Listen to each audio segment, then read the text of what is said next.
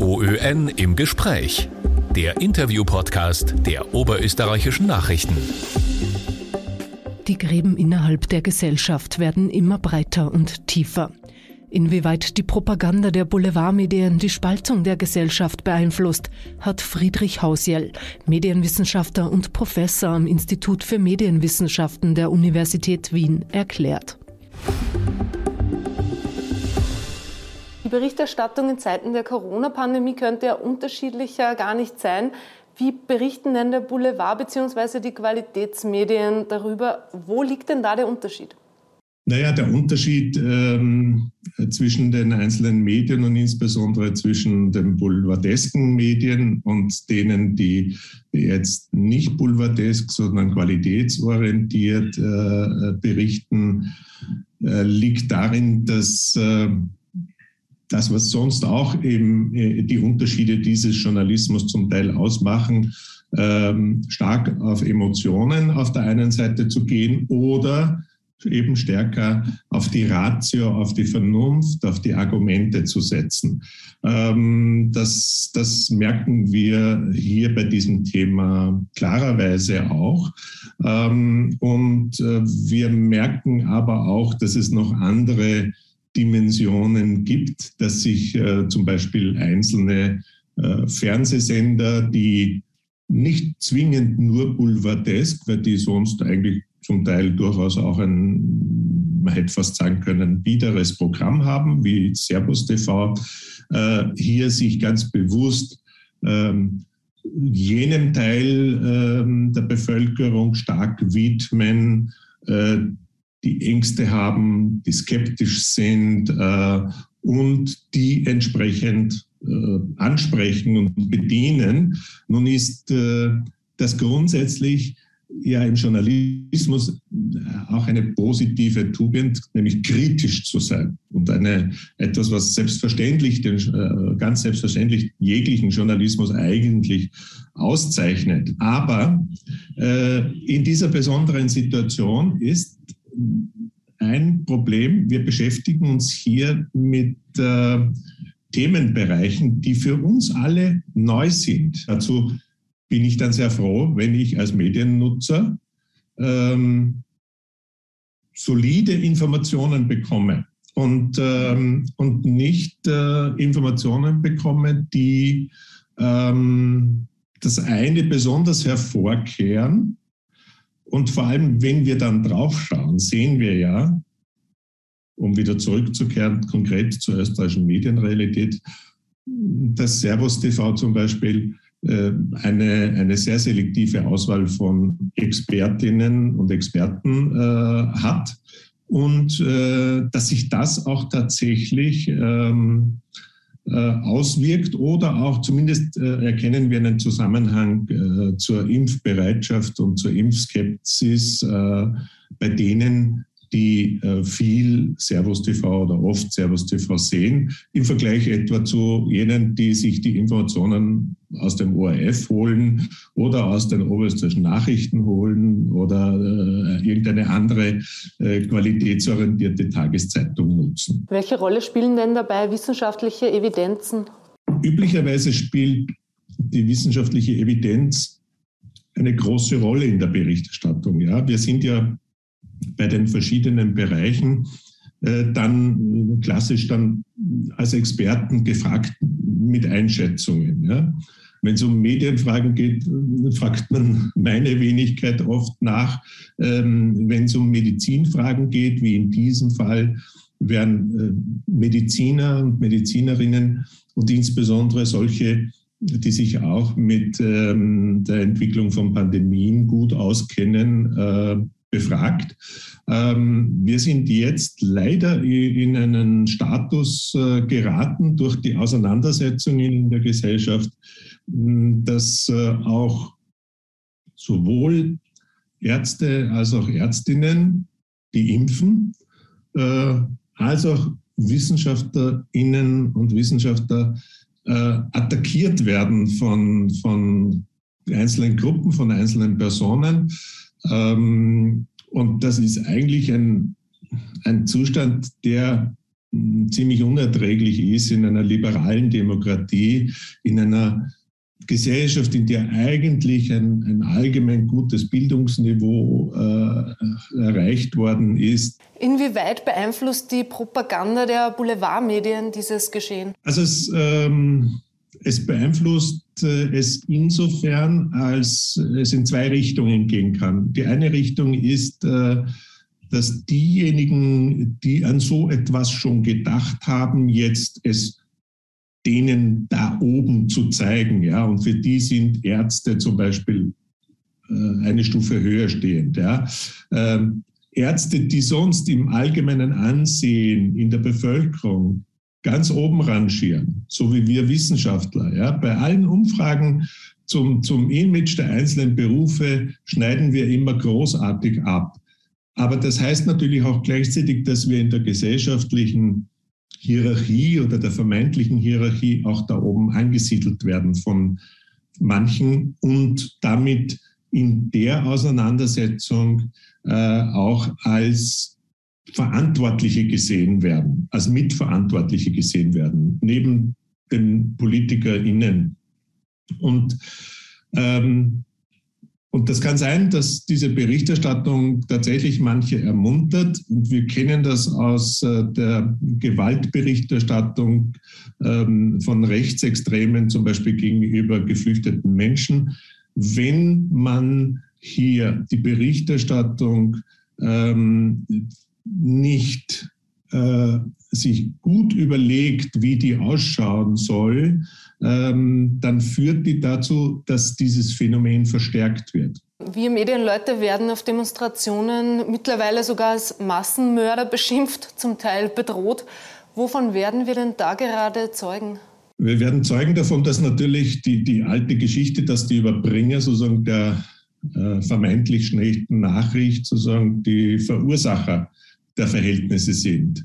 Aber wir müssen, äh, glaube ich, ähm, vielleicht noch ein Stück vehementer äh, die Verursacher fokussieren, die hier ähm, diese Vergiftung des Klimas äh, herbeigeführt haben und weiter ähm, hier in diesem Bereich zündeln und ähm, schlechte Informationen reinbringen, die äh, viele Menschen ja durchaus berechtigt verunsichern. Ja, wenn ähm, nur was ist die Aufgabe da jetzt des Journalismus und der Medien? Aus meiner Sicht ist das etwas, was sich leider fast deckt ähm, mit dem, was wir vor fünf, sechs Jahren hatten im Zusammenhang mit der Zuflucht äh, von vielen Menschen aufgrund der kriegerischen Ereignisse in Syrien und, und in anderen Gebieten.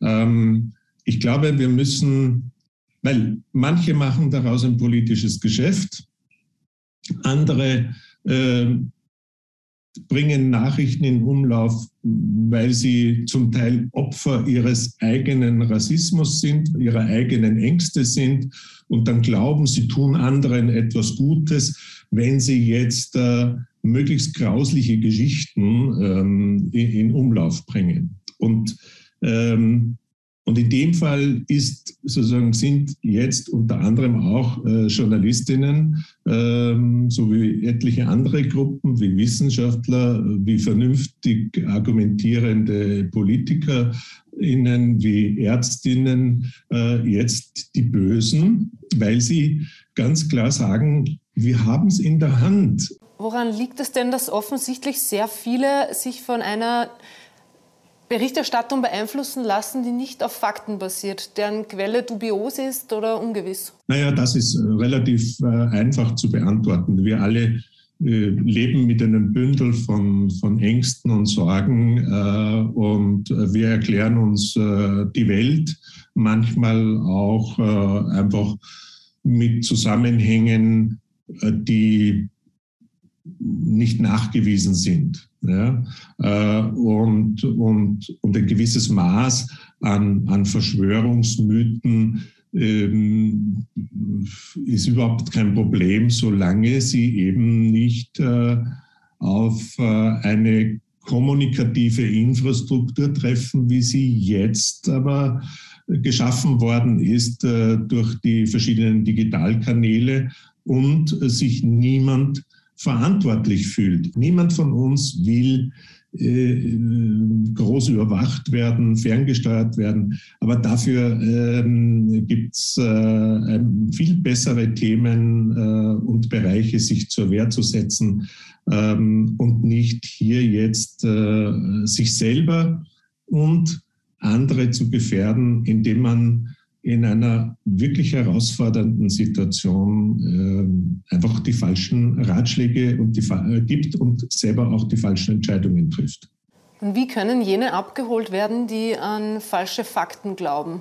Das eine ist äh, ganz sicher mal, dass äh, man diese falschen Fakten äh, zur Kenntnis nimmt, äh, sie diskutiert und zeigt, warum es eben falsche Fakten sind, warum es nicht zutreffende Fakten sind. Ähm, und das kann einfach durch das, was ich vorhin erzählt habe, durch eine systematische Prüfung dieser ähm, angeblichen Fakten äh, geschehen. Jetzt äh, setzt das natürlich ein Stück auch voraus, dass ein gewisses Grundvertrauen da auch noch da ist.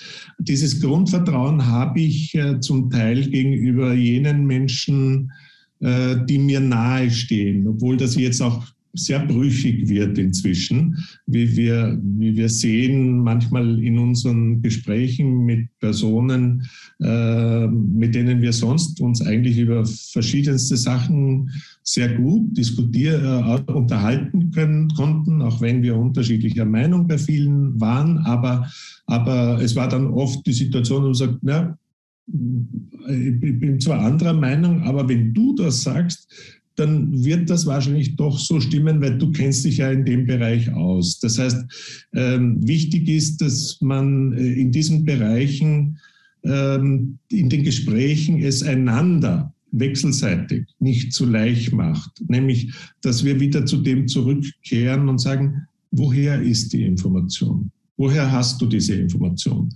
Äh, und, und durchaus in beide Richtungen, weil warum soll derjenige, der jetzt äh, falsche Fakten hat, aus meiner Sicht, äh, und aber glaubt, er hat die richtigen, äh, mir taxfrei zugestehen, dass ich die richtigen Fakten habe. Also es muss in beide Richtungen gehen äh, und, ähm, und es wird auf der Ebene wahrscheinlich ein Stück nur gelingen, wo ähm, positive emotionale Beziehungen da sind. Ja, ähm, und die können auch durchaus auch fachlich begründet sein. Das kann sein, dass ich vielleicht äh, wieder mal zu meinem langjährigen Hausarzt oder meiner Hausärztin gehe.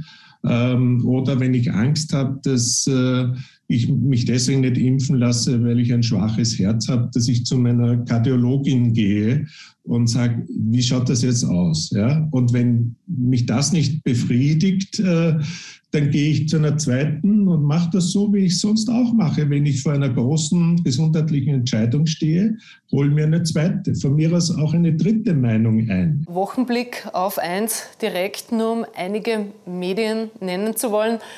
Immer wieder werden diese Namen bei Demonstrationen genannt. Wieso haben sich gerade diese Medien durchgesetzt?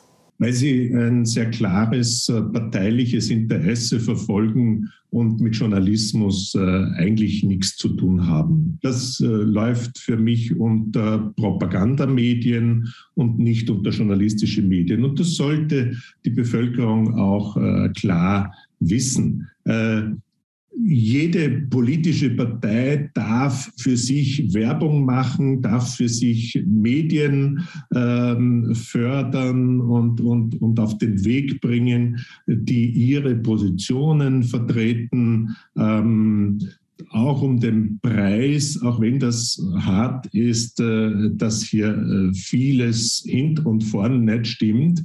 Ähm, aber wir müssen äh, umgekehrt auf der anderen Seite dafür sorgen, als Gesellschaft äh, in unseren Bildungseinrichtungen zum Beispiel, dass die Medien, dass die Menschen auch mit einer entsprechenden Medienkompetenz äh, ausgestattet sind, dass sie das dann auch unterscheiden können.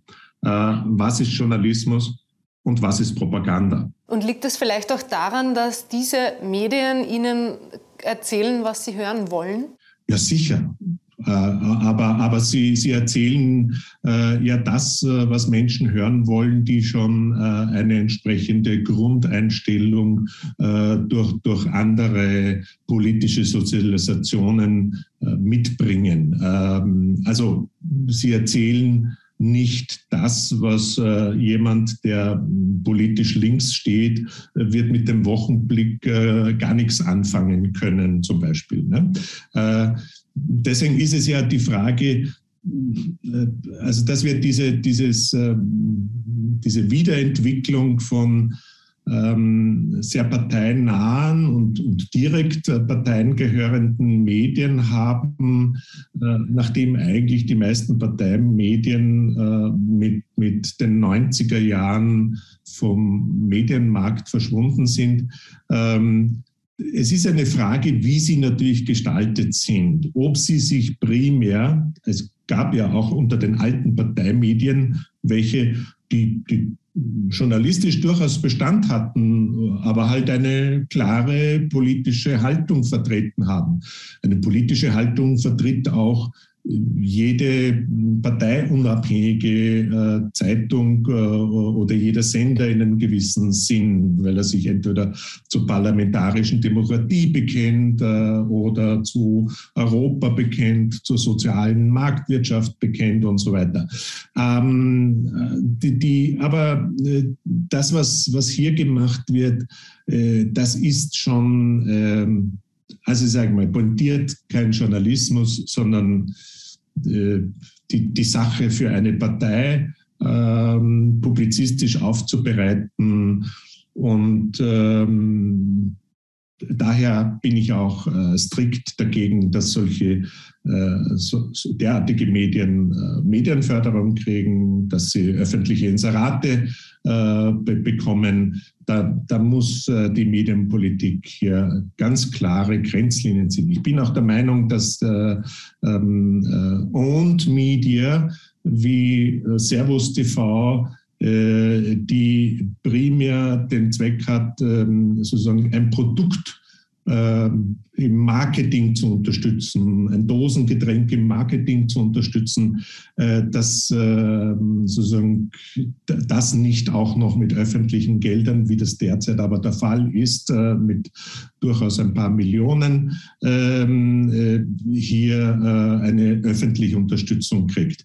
Äh, das, dazu sind, dazu ist, sind Medien jetzt in einer demokratischen Gesellschaft, die man fördert, ähm, äh, nicht gedacht. Denn Medien sollten ja eine ganz klassische Aufgabe, äh, nämlich die der umfassenden Informationsleistung, der Kritik- und Kontrollfunktion im Sinne der vierten Säule äh, in einer liberalen Demokratie erbringen und nicht das, was sie, was manche dieser Dinge machen, äh, Medien machen, entweder ein Unternehmen äh, marketing- und werbemäßig zu stützen oder eine politische Partei äh, zu pushen. Ähm, das äh, sollte eigentlich äh, von der klassischen Medienförderung ausgeschlossen sein. Vielleicht tun wir uns leichter, wenn wir uns endlich dazu durchringen, dass wir sagen, es geht nicht um Medienförderung, es geht um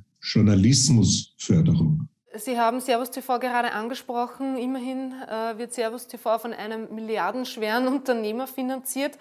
Warum identifizieren sich Demonstrierende denn mit jemandem, der ein milliardenschweres Unternehmen leitet? Wie, wie, passen diese Realitäten zusammen? Ja, das ist eine exzellente Frage. Ähm, die äh, sollte man jedes Mal eigentlich denen, die jetzt äh, den Herrn Mateschitz und seinen Sender und vor allem äh, die Hervorbringung dieses Senderchefs, äh, des Herrn Wegscheider, äh, so zum Teil anhimmeln und für ähm, das Beste am, am Medienmarkt halten, äh, fragen. Ähm, wenn, wenn man dagegen den öffentlich-rechtlichen Rundfunk nimmt oder ähm, andere, dann weiß man, die Interessen sind eindeutig andere.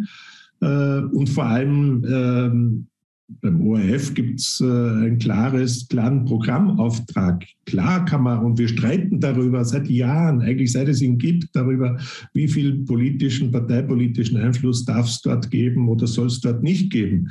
Aber haben wir jemals darüber gestritten, wie viel Einfluss der Herr Matteschitz bei Servus TV haben darf oder nicht? Nein, das tun wir nicht, weil sich das kein einziger äh, der Journalisten an dem Sender traut. Es gibt dort auch kein Redaktionsstatut, äh, das die innere Freiheit der Journalisten regeln würde und absichern würde. Ja? Ähm, und ähm, daher Daher ist, ähm, also, aber ich, ich, ich denke mal, das hat viel damit zu tun und die Erklärung liegt dort, dass einfach die meisten Menschen es nicht wissen, wie die innere Verfassung ähm, der Medien ausschaut, äh, wie es da tatsächlich zugeht und wer wo wie das Sagen hat. Herr Professor Hausjell, viele Fragen, viele ausführliche Antworten. Vielen Dank für das Gespräch. Ich danke ganz herzlich für die Einladung. Ich wünsche Ihnen einen schönen Tag noch. OÖN im Gespräch. Mehr Podcasts finden Sie auf Nachrichten.at.